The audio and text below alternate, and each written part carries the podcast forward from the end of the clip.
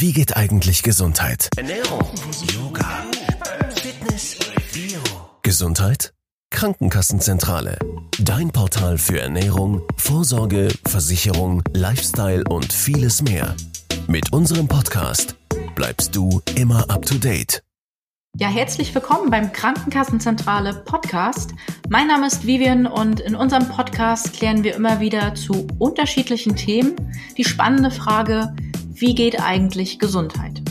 Heute wollen wir uns die Frage stellen, wie geht eigentlich gesunde Kinderernährung und in welcher Verantwortung steht dabei die Lebensmittelindustrie? Legt diese uns vielleicht mitunter sogar Steine in den Weg? Um das beantworten zu können, haben wir uns wie immer einen echten Experten eingeladen, nämlich eine Einrichtung, die tagtäglich solche und weitere kontroverse Themen bearbeitet, sich für das Gemeinwohl einsetzt und dabei kein Blatt vor den Mund nimmt. Durch die heutige Folge wird mich nämlich der Dario Samadi von Foodwatch begleiten. Hallo Dario, schön, dass du da bist. Hi. Explizit, Dario, werde ich mich mit dir heute über Kinderernährung unterhalten und in welcher Verantwortung Lebensmittelindustrie und Politik in dem Zusammenhang stehen. Und natürlich, was Foodwatch mit dem Ganzen zu tun hat, was ihr macht, wer ihr seid. Bevor wir das aber machen, werfe ich einfach mal in den Raum, dass den meisten Foodwatch bekannt sein dürfte. Aber vielleicht ist ja der ein oder andere dabei unter den Hörern, der sagt, Foodwatch, ja, schon mal gehört, aber so wirklich sagen tut's mir nichts. Von daher, Dario, lass uns kurz über Foodwatch, über euch, über dich sprechen, ähm, wer ihr seid, was ihr macht. Ihr seid ein gemeinnütziger Verein, richtig? Richtig. Ja, und wir kümmern uns eigentlich um Verbraucherrechte rund ums Essen. Ähm, und was wir explizit machen, das ist, ähm, das ist immer von, von Thema zu Thema natürlich Unterschiede, aber ähm, im Allgemeinen entlarven wir verbraucherfreundliche äh, Praktiken äh, der Lebensmittelindustrie, die es äh, tagtäglich im Supermarkt ähm, gibt. Und wir kämpfen für das Recht ähm, auf qualitativ gute und letztendlich auch gesundheitlich unbedenkliche und ehrliche Lebensmittel. Also wir wollen wissen, was drinsteckt ähm, und dafür haben wir hier in Berlin ein Büro seit ähm, 2002. Da wurden wir gegründet. Ähm, hier in Berlin mit knapp 20 Mitarbeitern, aber auch in Paris und Amsterdam haben wir Büros, die ein bisschen kleiner sind. Das ist ja das Interessante bei euch. Also ihr stoßt ja tatsächlich auch immer mal so ein bisschen auf ähm, Widerstand, Kritik oder auch so ein bisschen ja kontroverse Sachen, weil ihr tatsächlich so die Verantwortlichen auch wirklich einfach beim Namen nennt. Genau, ja, das können wir auch nicht auch nur machen, weil wir ähm, unabhängig vom äh, Staat, von Parteien und auch von der Lebensmittelwirtschaft sind, was die finanzielle Förderung auch anbetrifft. Äh, viele ähm, Vereine oder NGOs, die sich NGOs, also Nichtregierungsorganisationen nennen, kriegen aber tatsächlich auch Fördergelder ähm, vom Staat. Ähm, das ist bei uns nicht so. Nachteil, wir haben natürlich nicht so viel ähm, finanzielle Möglichkeiten, äh, um die ganz großen Kampagnen zu fahren. Äh, der Vorteil, wir sind sehr flexibel und können halt sagen, was wir für richtig halten. Als wir auf euch zugekommen sind und gesagt haben, so wir haben, wir haben Bock, wir haben Lust, euch irgendwie für einen Podcast zu gewinnen, ähm, wollen euch da als Co-Speaker haben, da war relativ schnell klar, okay, das Thema Kinderernährung, das soll das Thema mhm. des Podcasts sein. Wie kam es jetzt, dass ihr tatsächlich gesagt habt, das ist das Thema, was wir jetzt aktuell ansprechen wollen. Das hat bei uns gerade Priorität. Das ist das, was eure Hörer hören sollen. Es liegt ähm, zum einen daran, dass das Thema einfach allgegenwärtig ist. Ähm, wir, wir, wir backern das Thema Kinderernährung auch nicht seit heute, sondern schon seit vielen, vielen Jahren. Das liegt vor allen Dingen äh, daran, dass wir im Supermarkt wirklich ähm, fast in jedem Regal äh, in jeder, äh, quasi in jedem Gang haben wir Produkte, die explizit an Kinder vermarktet werden. Und ähm, wir haben uns das mal angeschaut und gesehen, dass ein Großteil, wirklich ein weit, also mehr als 75 Prozent dieser Produkte ähm, unausgewogen sind. Ähm, und wir reden ja hier nicht von, ähm, von erwachsenen Konsumenten, ähm, sondern wir reden ja von wirklich Kindern, die ähm, die einen besonderen Schutz bedürfen. Und ähm, deswegen kümmern wir uns äh, darum und es ist völlig auch ein, ja, ein wichtiges, sehr wichtiges Anliegen, gerade auch weil das letztendlich unsere Zukunft ist. Und ähm, die für die Wirtschaft sind die Kunden von morgen, für uns ist natürlich auch viel mehr. Und äh, wir müssen da einfach ähm, genaues Auge drauf haben. Ja, tatsächlich äh, können die Hörer mal die Lauscherspitze nicht, weil ich jetzt was sage, was, was brandaktuell ist, sondern ähm, tatsächlich was ist, was man eben immer wieder hört. Und das ist so die Sache, man, man stumpft einfach gegenüber diesen Informationen einfach völlig ab. Also ich kenne das so, wenn sch schlimme Nachrichten kommen, ähm, man ist überhaupt nicht mehr sensibilisiert dafür.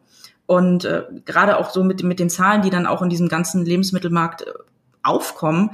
Äh, man nimmt das irgendwo wahr, aber tatsächlich weiß man gar nicht so recht, was da tatsächlich die Auswirkungen sein können. Ähm, Beispiel, die Zahl der fettleibigen Kinder, die hat sich verzehnfacht. So, als ich das gelesen habe, dachte ich, wow, in den 70ern, da waren das noch 11 Millionen äh, fettleibige Kinder und das sind jetzt 120 Millionen geworden. Ähm, ich dachte auch erst, okay, die Weltbevölkerung ist ja auch ein bisschen gestiegen äh, seitdem, aber das hat tatsächlich gar nichts damit zu tun. Also wenn man das prozentual irgendwie ähm, runterrechnet, dann müssten wir jetzt eigentlich bei so 19, 20 Millionen äh, Kindern sein. Ähm, ist aber nicht so. Wir sind bei 120 Millionen. Das sind ja echt erschreckende Zahlen. Also ja, genau. In Deutschland haben wir auch ähm, auch besorgniserregende Zahlen. Wir ähm, sind jetzt gerade da ähm, bei dem Punkt in den letzten Jahren, dass wir äh, 15 Prozent der Kinder äh, haben, die entweder übergewichtig oder sogar adipös sind. Ähm, in den 90er, 80er Jahren oder in den 1990er Jahren, äh, da, wenn man das da vergleicht, dann hat sich dieser, dieser Anteil um insgesamt so 50 Prozent äh, zugenommen, bei der Adipösen sogar verdoppelt. Ähm, hm. Jetzt haben wir in den letzten Jahren ähm, haben wir eine Stagnation. Das ähm, ja, muss man so sagen, feiert äh, die Lebensmittelindustrie ab und sagt, es ist doch alles gar nicht so schlimm. Aber das ähm, nur weil ein, ein Wert stagniert, heißt es ja nicht, dass er dass er nicht besorgniserregend wäre, denn das sagt auch oder sagen auch die Institute in dem Fall, die ähm, sich darum kümmern, solche Statistiken zu erfassen und zu bewerten. Das Robert Koch Institut in dem Fall sagt auch, ja, stagniert, aber auf einem sehr hohen Niveau. Und das müssen wir auch wirklich so zur Kenntnis nehmen. Es ist kein Grund zur Entwarnung, ähm, wenn jetzt solche hohen Zahlen sich jetzt zumindest in den letzten äh, zehn Jahren stabilisiert haben mir kam dann so dieses Weihnachtsbeispiel, dass man ja immer wieder sagt, Mensch, äh, im September kommen dann schon die ersten Weihnachtsprodukte rein und was soll denn das? Und die ganze Weihnachtsstimmung ist damit hin. Und ich bin da auch so ein Verfechter, ich gehe immer äh, gewissenhaft an den Regalen vorbei. Aber letztlich ist da halt auch mal so dieses Spiel, na, sind jetzt die Händler schuld, weil sie es in die Regale bringen, oder sind es halt auch die Konsumenten, die sagen, okay, äh, ich bin aber derjenige, der es kauft und wenn ich es nicht kaufen würde, würde es auch nicht in den Regalen stehen. Und das ist, glaube ich, so dieses, dieses Spiel, was da auch in Anführungszeichen im negativen Sinne gespielt wird. Ähm, die Werbung, die sehen ja die Eltern. Und die Eltern äh, sind ja letztlich die, die entscheiden, kaufe ich das für mein Kind oder kaufe ich es nicht. Und ich glaube, das ist so die Richtung, in die die Lebensmittelindustrie das so ein bisschen schubsen will. Wir haben es ja wirklich mit äh, Konsumenten zu tun, die eben nicht wie erwachsene Konsumenten entscheiden und ähm, müssen da ja auch ganz real sein. Also wir haben wirklich über drei Viertel äh, der Produkte, die an Kinder beworben werden, die unausgewogen sind.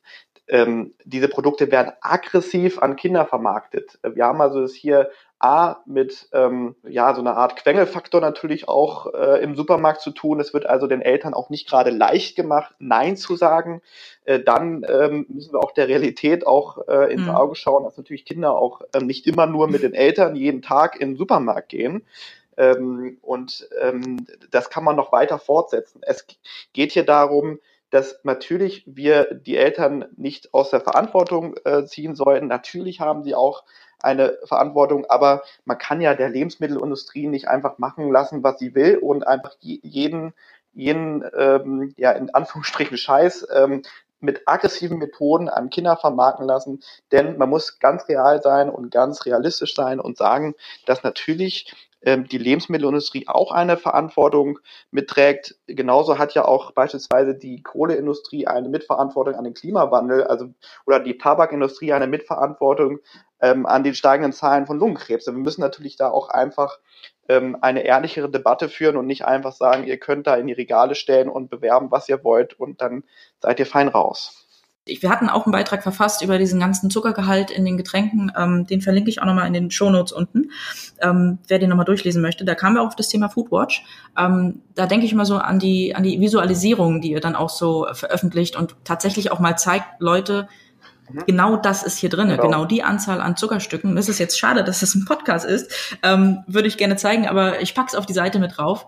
Ähm, oder dass man mal zeigt, was in so einem Schokoaufstrichglas tatsächlich drinne ist. Und als ich das gesehen habe, dachte ich, ha, vielleicht sollte ich mir was anderes aufs Frühstücksbrötchen schmieren demnächst. Ähm, aber genau das ist es ja, dass man es gar nicht merkt als Konsument, genau, oder? Genau, also ähm, ich glaube, äh, es gibt da ähm, natürlich auch Wege, wie man das erleichtern kann, ähm, ohne dass wir jetzt überall im Regal äh, Zuckerwürfel daneben stellen. Ähm, obwohl man das wirklich auch mal wirklich äh, visualisieren sollte. Es gibt äh, Getränke, ähm, wie beispielsweise Energy Drinks, äh, da hat äh, da hat eine halbe Liter Dose, ähm, ähm, die hat über 25 Zuckerwürfel da drin, muss man sich mal vorstellen. Ja. Ähm, aber trotz allem gibt es natürlich ein relativ bestechend einfaches System, wie man zumindest so etwas ähm, grob visualisieren kann. Wenn man weg von den Getränken geht, auch in Produkten, wo man vielleicht gar nicht so viel Zucker erwartet, mhm. wie, äh, keine Ahnung, ein Glas Rotkohl oder sowas, da ist relativ viel drin, ähm, indem man ähm, einfach eine Ampelkennzeichnung einführt. Das ist ein Thema oder ähm, ähm, ja ein System, was ja nicht, nicht neu ist. Äh, ich glaube, viele Verbraucherinnen und Verbraucher kennen das, äh, diese Idee, ähm, die ja leider von der Lebensmittelindustrie erfolgreich mit einer milliardenschweren Lobbykampagne in Brüssel bekämpft wurde und auch ähm, dann ähm, mit Erfolg ähm, zu Fall gebracht worden ist. Das ist ein Ampelsystem, was auf der Vorderseite der Verpackung sehr prominent platziert wäre und Verbraucherinnen und Verbraucher könnten auf einen Blick erkennen, wie viel Zucker, Fett, Salz ähm, in den Produkten enthalten ist. Und ganz wichtig, ähm, kann, können dann auch Produkte innerhalb dieser Kategorie miteinander vergleichen, wo man dann sagen könnte, ah, hier, dieses Produkt oder dieses Getränk hat jetzt ähm, nur eine gelbe und keine äh, rote Ampel bei Zucker. Ähm, und ähm, das wäre ein, ein großer Schritt nach vorne, wäre natürlich nicht äh, die Lösung aller Probleme. Ich, da gibt es auch wirklich kein Patentrezept, aber wir haben zumindest dann ähm, mehr Transparenz und eine informiertere Kaufentscheidung seitens der Verbraucher wenn ich jetzt durch die Regale laufe, ich kenne das auch. So, ich habe ehrlich gesagt überhaupt keine Zeit, keinen Bock teilweise auch. Ich bin gar nicht sensibilisiert dafür. Ähm, jedes Mal hinten diese äh, mini kleine Schrift zu lesen und zu sagen, okay, das sind jetzt 100 Gramm, aber 375 sind drin. Wie viel ist das jetzt? Ist das viel oder ist das wenig?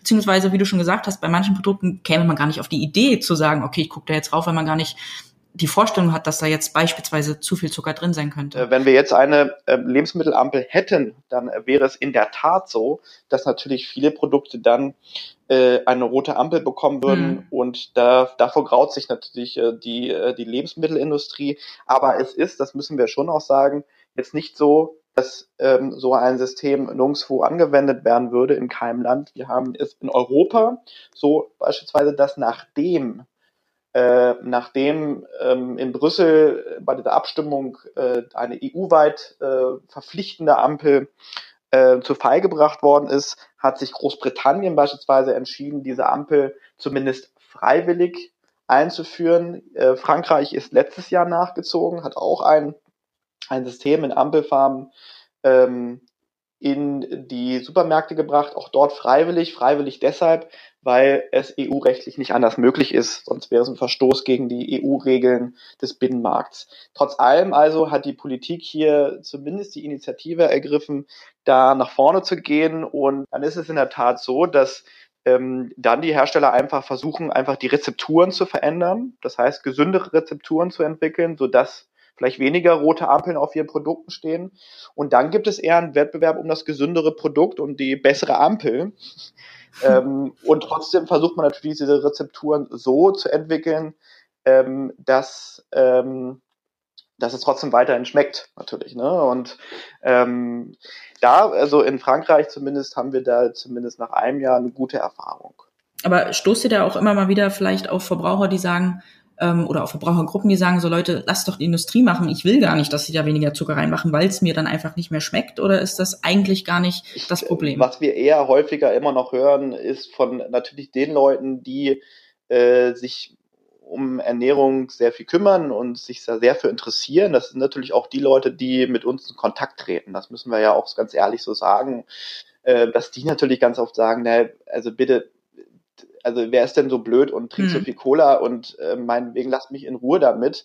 Äh, und wir müssen den Leuten dann immer klar machen, ja, ähm, stimmt schon, du kümmerst dich um gesunde Ernährung und es wird vielleicht nicht dich immer betreffen, was wir mit unseren Kampagnen bewirken wollen, aber ähm, das Gros äh, ist immer noch ähm, hat immer noch ein Problem mit dem äh, zu hohen Konsum beispielsweise von Zuckergetränken. Das zeigen die Statistiken immer wieder.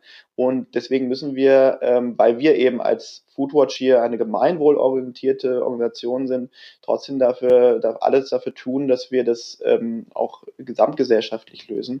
Habt ihr manchmal das Gefühl, so, dass ihr einfach so ein never changing System da bearbeitet und sagt, okay, packen wir das überhaupt oder äh, seid ihr da wirklich festgewissen und sagt, okay, das ist jetzt, das ist das Ziel und da bleiben wir dran? Im Prinzip die Lebensmittelindustrie und auch die Bundesregierung verfolgt eigentlich ähm, die Idee der Verhaltensprävention. Die sagt, na ja, wir haben da ein paar Aufklärungskampagnen, ähm, machen ein bisschen Ernährungsbildung, übrigens auch an den Schulen versuchen wir da so ein bisschen ein paar, paar kleine Projekte zu starten, einen kleinen Ernährungsführerschein an ein paar Schulen und damit wollten wir das Verhalten der ähm, der Menschen und der Verbraucherinnen und Verbraucher ändern, damit die endlich mal sich gesünder ernähren. So, dieses, diese Idee der Verhaltensprävention ist viele, viele Jahrzehnte alt. Ähm, die Wissenschaft hat sich das mal angeschaut und hat gesehen, diese Verhaltensprävention, die erreicht immer nur einen sehr kleinen Teil der Bevölkerung ähm, und ähm, ist einfach nicht wirkungsvoll. Letztendlich, wenn man natürlich auch auf die Zahlen schaut, hat es ja auch nicht so viel gebracht die letzten Jahrzehnte, sondern die Situation hat sich ja eher verschlechtert. So, und was wir ja. sagen, und das sagen nicht nur wir, sondern auch wirklich zahlreiche Fachexperten, WHO, Gesundheitsorganisationen etc., die setzen bei der Verhältnisprävention an.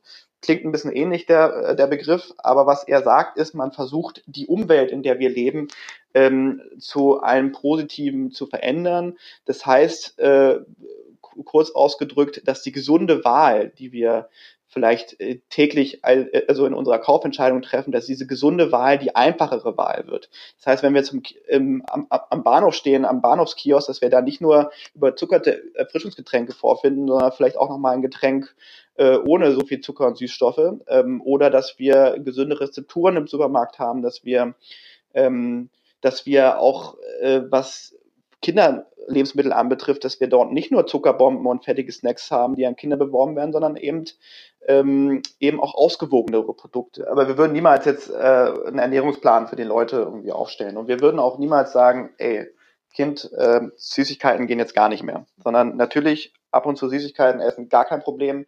Äh, wir, wir schauen uns eher an, was sind die, äh, äh, die Empfehlungen von einschlägigen Experten. Ähm, wir haben da beispielsweise ein Modell der Weltgesundheitsorganisation, die ähm, ganz klar Kriterien aufgestellt hat pro Produktkategorie, also Nährwertkriterien, ähm, die, die sagen, das sind die Kriterien, ähm, die erfüllt sein müssen, damit ein Produkt an Kinder beworben werden dürfen. Also wirklich so Grenzen quasi, so, so eine Schwelle. Maximal so und so viel Gramm Zucker, maximal so und so viel Gramm Fett etc. pro 100 Gramm. Das, sind, das ist ein Modell, das ist relativ übersichtlich, kann man sich anschauen, ist ähm, jahrelang entwickelt worden. Und dieses Modell finden wir einfach ein sehr gutes Modell, äh, woran sich aber letztendlich die, vor allen Dingen auch die Industrie orientieren sollte. Okay, hier, das das äh, dürfen wir an Kinder bewerben, das dürfen wir nicht an Kinder bewerben. Wer jetzt schon mehr über unseren Interviewgast, das Thema selbst oder uns erfahren möchte, der schaut vorbei auf www.krankenkassenzentrale.de slash podcast. Ich bin schon mal froh, dass ähm, auch mal Naschen erlaubt ist. Ähm, Auf jeden Fall. super Sache. Ähm, wir waren gerade schon so ein bisschen bei der Werbung. Und ähm, da muss ja definitiv das muss ich mit reinbringen, ist der EU-Pledge ja auch ähm, da so ein bisschen äh, Thema oder Thematik, wo ihr selber auch sagt, okay, das war vielleicht ein kleiner richtiger Schritt, aber letztlich erstens viel zu unzureichend, zweitens ähm, die Ergebnisse, die gewünscht waren oder die mal angedacht wurden als, als so eine Art Versprechen, die sind auch nicht eingehalten worden. Ähm, dabei geht's ja quasi um die freiwillige Selbstverpflichtung von ähm, den Lebensmittelunternehmen, ähm, das Marketing verantwortungsvoller zu gestalten. Ähm, was an für sich, wenn man das jetzt als Satz einfach so stehen lässt, klingt sehr gut. Wenn man jetzt davon ausgeht, okay, das wurde 2007 schon beschlossen und man guckt sich die Werbung quasi jetzt an, dann ja, wir haben das in vielen äh, wirtschaftlichen Bereichen so, äh, dass man freiwilligen Selbstverpflichtungen ähm, einfach nicht trauen kann. Sie sind wirkungslos.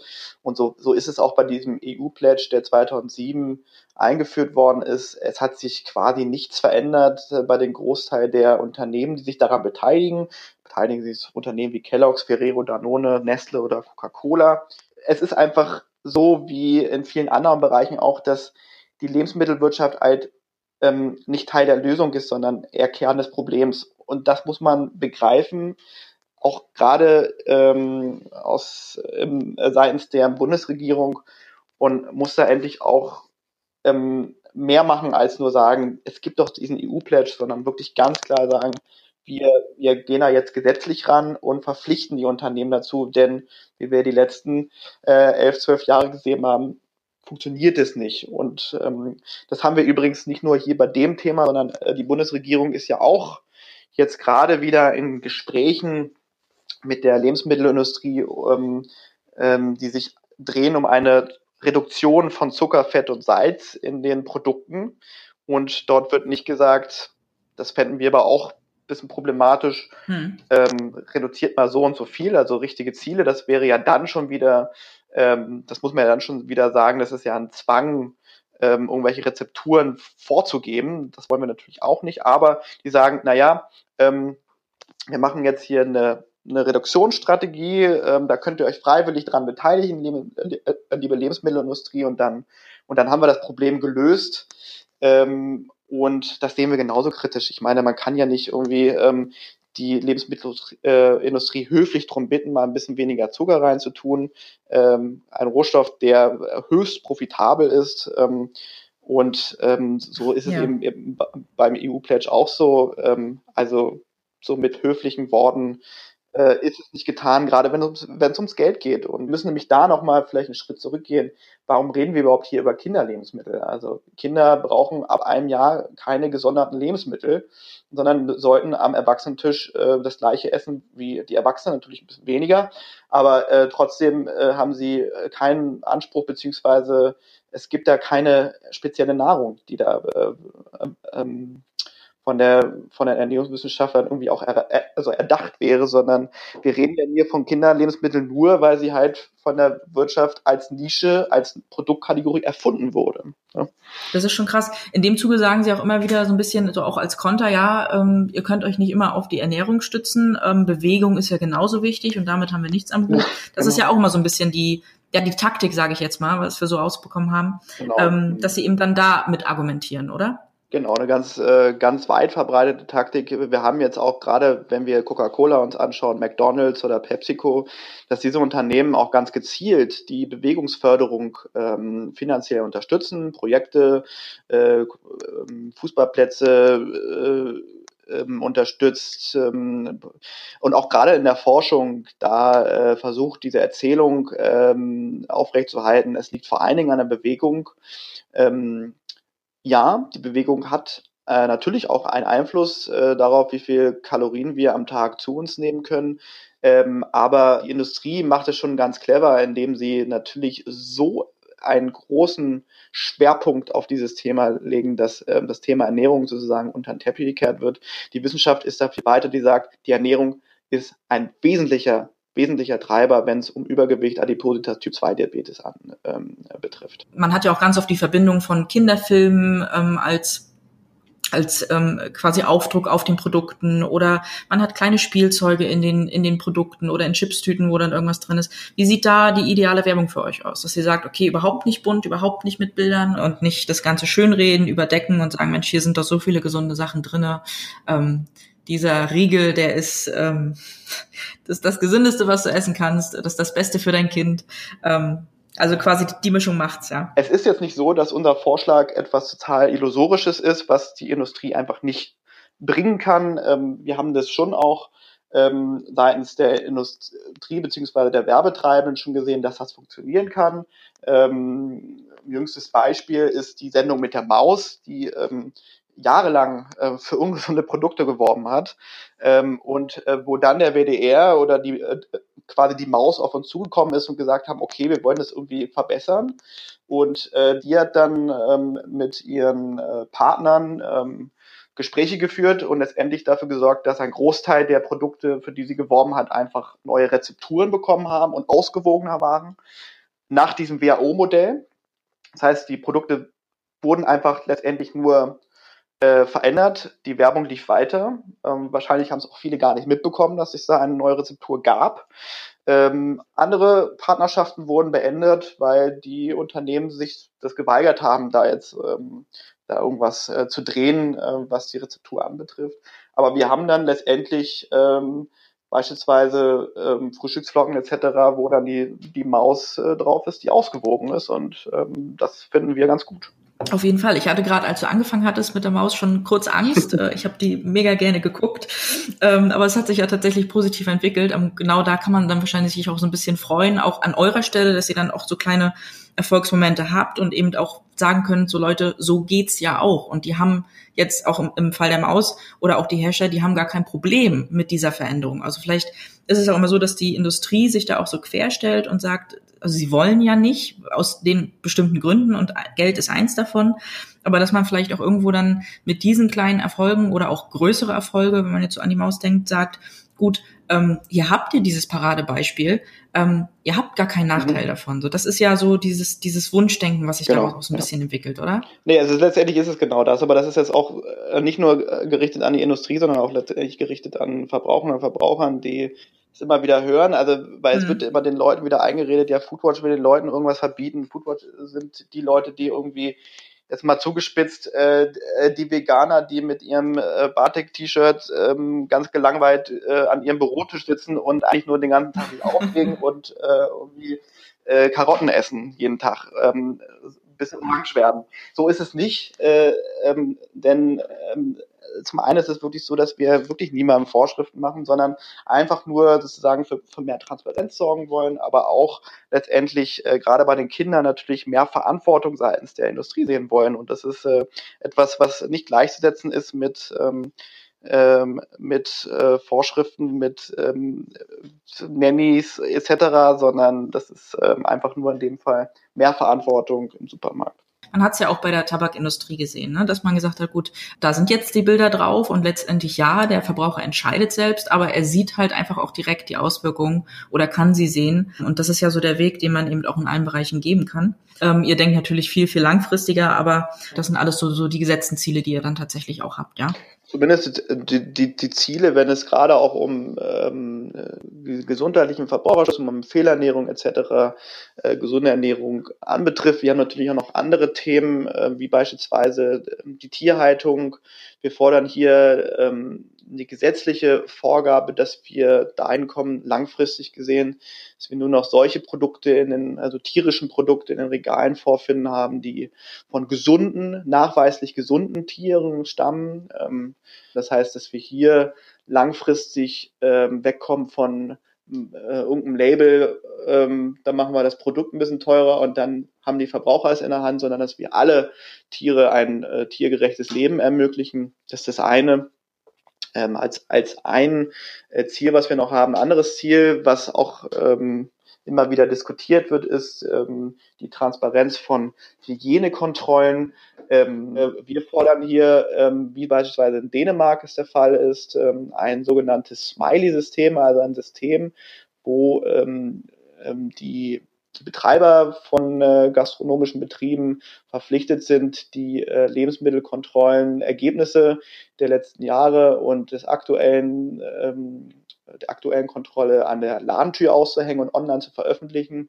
Äh, so würden wir dann durch diese Transparenz, so ist es zumindest in Dänemark passiert, dazu kommen, dass die Betriebe ähm, quasi ähm, sich bemühen, alle sauberer zu arbeiten. Äh, quasi ein Wettbewerb würde entstehen. Und das hat in Dänemark dazu geführt, dass die Beanstandungsquote extrem gesunken ist. Ähm, ähm, und äh, sowas stellen wir uns auch äh, für Deutschland vor. Nämlich jetzt gerade ist es so, dass äh, vor allen Dingen die schmutzigen, die Schmuddelbetriebe quasi einen Wettbewerbsvorteil haben, denn sie investieren nicht in die Sauberkeit, in die Hygiene, wie es vielleicht andere tun, aber Verbraucherinnen und Verbraucher oder Kunden kriegen davon äh, nichts mit. Und wir reden hier wirklich von, von ekligen Zuständen, die wir immer wieder, ähm, jetzt auch in den letzten Jahren, wir von Foodwatch immer wieder an die Öffentlichkeit gebracht haben. Also wirklich so Kakerlaken in der Backstube etc., so richtig eklige äh, Sache, Mäusekot, das mitgebacken wurde. Also da, da kann, da, da wird es einem immer wieder anders, äh, bloß dass solche ähm, solche Ergebnisse bislang ähm, im Verborgenen geblieben sind. Ähm, ähm, weil vor allen Dingen auch, wenn es Behörden veröffentlichen wollen, vor allen Dingen die Unternehmen selbst dagegen geklagt haben. Ja, das war ja ein super Abschluss. Ähm, 12 Uhr mittags. Ich werde mein Mittagessen heute genießen können. Ähm, aber ja, also was du jetzt gerade so, so auch zusammengefasst hat, ähm, ist ja definitiv, es steht viel auf eurer Agenda. Ähm, ihr habt ja. viel zu tun. Ähm, also das wird auf alle Fälle noch ein spannendes Restjahr und auch ein spannendes kommendes Jahr, glaube ich. Ähm, ja aber ich finde es schön, dass ihr halt trotzdem auch bei diesen ganzen vielen Zielen und Steckenpferden, die ihr habt, äh, trotzdem irgendwie so motiviert bleibt und sagt, ähm, ja, es ist viel zu tun, aber wir haben uns das als Ziel gesetzt und wir gehen das an und äh, wir geben auch nicht auf. Und auch immer wieder auch dazu führt zu sagen, okay, dieses Klischee, was Foodwatch vielleicht in dem einen oder anderen Ohr hat, ist auch gar nicht so, ähm, ihr seid teilweise gar nicht so schlimm, wie, ihr wie immer gesagt wird, ne? dass ihr wirklich sagt, ihr, ihr wollt Transparenz und so ähm, und ihr wollt gar nichts verbieten, ihr wollt einfach nur, dass irgendwo eine gute Mischung ähm, ja quasi passiert. Ich könnte wahrscheinlich mit dir auch noch ähm, eine Stunde weiter erzählen. Ähm, leider, leider, ich gucke auf die Uhr, die Uhr zählt und äh, wir sind schon so ein bisschen drüber. Aber das soll gar nicht schlimm sein. Ähm, ich glaube, Foodwatch ist ein interessanter äh, Gesprächspartner, den wir sicherlich nochmal das ein oder andere Mal äh, hoffentlich bei uns begrüßen ja, dürfen gerne. in den nächsten Monaten, ähm, weil wir ja gerade schon festgestellt haben, da gibt es noch viele, viele andere Themen und wir berichten ja quasi auch nicht nur über Kinderernährung, das ist ja wirklich nur ein minimaler Part von dem, was wir in Sachen Gesundheit quasi erzählen wollen. Von daher, glaube ich, werden wir euch nicht das letzte Mal gehört haben. Also da freue ich mich schon drauf. Ja. Mm, eine letzte Frage beziehungsweise gar nicht so eine Frage, aber gehst du, also du arbeitest jetzt, du hast jetzt viel erzählt, was auch eure Ziele sind. Also gehst du jetzt auch so durch den Laden und sagst tatsächlich, gut, ich lese mir das durch, ich weiß genau, was ich kaufen muss oder ich weiß genau, was ich nicht kaufen muss oder dass man sagt, okay, die äh, Firma, mit der hatten wir uns jetzt schon sehr, sehr oft und die wollen einfach nicht, wie wir wollen oder wie die Gesellschaft will, kaufe ich nicht, ähm, lass ich stehen. Ist das so ein bisschen oder kannst du das tatsächlich dann ausblenden und sagst, okay, die gesunde Mischung macht's? Ja, also grundsätzlich sollte man immer versuchen, äh, da mit gesondem Verstand äh, ranzugehen, aber in der Tat ist es natürlich so, dass ich äh, äh, eben weil die Produkte in unseren Regalen nicht transparent äh, sind, äh, beziehungsweise sehr schwer äh, zu entziffern sind, viele Informationen, dass ich mhm. äh, schon ein bisschen länger brauche als wahrscheinlich der durchschnittliche äh, Verbraucher und die, Verbraucherin. Ähm, und das bestärkt mich eher in der Arbeit, ähm, dafür zu sorgen, dass auch ich äh, wieder schneller durch den Supermarkt gehen kann also ich weiß auf jeden Fall, dass äh, wenn ich auf die Verpackung schaue, dass ich nicht alles weiß und auch ähm, nicht, nicht, nicht alle Informationen bekomme. Ähm, genau das muss man wissen und sich einfach nicht verrückt machen lassen natürlich, aber natürlich bestärkt einen eigentlich jedes Mal, wenn man im Supermarkt ähm, durch die Regale geht, äh, dass die eigene Arbeit wichtiger ist denn je. Das ist ja ein positiver Nebeneffekt. Ähm, ja, ich werde äh, tatsächlich nach der Session heute ähm, wahrscheinlich auch so ein bisschen gezielter durch die Regale gehen, wahrscheinlich nicht ganz so nachhaltig, äh, wie das bei dir der Fall ist, weil du tatsächlich da täglich drauf gestoßen wirst. Aber ähm, die nächsten Einkäufe, ich werde mir mal die Zeit nehmen, ähm, unsere Hörer vielleicht auch. Von daher ähm, haben wir vielleicht schon ein bisschen was erreicht. An der Stelle einfach herzliches Dankeschön, dass du da dir die Zeit genommen hast, auch im Namen von Foodwatch, ähm, hier interessante Sachen nochmal detailliert erklärt hast. Und ähm, ja, wie gesagt, ich würde mich freuen, wenn wir tatsächlich zu anderen Thematiken dann auch nochmal zusammenkommen in den, in den nächsten, in der nächsten Zeit. Ich freue mich wahnsinnig, dass ich die Episode mit dir und so einem starken äh, Partner ja, aufnehmen durfte. Danke ebenso. Super Sache. Okay, Darüber dann erstmal vielen Dank und ich wünsche dir noch einen wunderschönen Tag. Ebenso. Ciao. Ja, das war es auch schon wieder im KKZ Podcast. Ich finde, das war eine ja, spannende Folge, möchte ich gar nicht sagen, eine augenöffnende Folge. Alle Infos zur Thematik, zu Foodwatch selbst und zu uns findet ihr natürlich wie immer unter www.krankenkassenzentrale.de slash podcast sowie in den Shownotes. Wenn es euch gefallen hat, sagt's weiter und abonniert uns auf allen gängigen Plattformen. Schaltet auch beim nächsten Mal wieder ein, wenn wir weitere Themen aufgreifen rund um Ernährung, das ganze Thema abnehmen, aber eben auch spannende Startups einladen, die den kompletten Gesundheitsbereich revolutionieren. Ihr seht, dranbleiben lohnt sich. Mein Name ist Vivian, ich mir Herrn Wolf. Also bleibt dran, hört euch gesund, wenn es wieder heißt, wie geht eigentlich Gesundheit? Gesundheit? Krankenkassenzentrale. Dein Portal für Ernährung, Vorsorge, Versicherung, Lifestyle und vieles mehr. Mit unserem Podcast bleibst du immer up to date.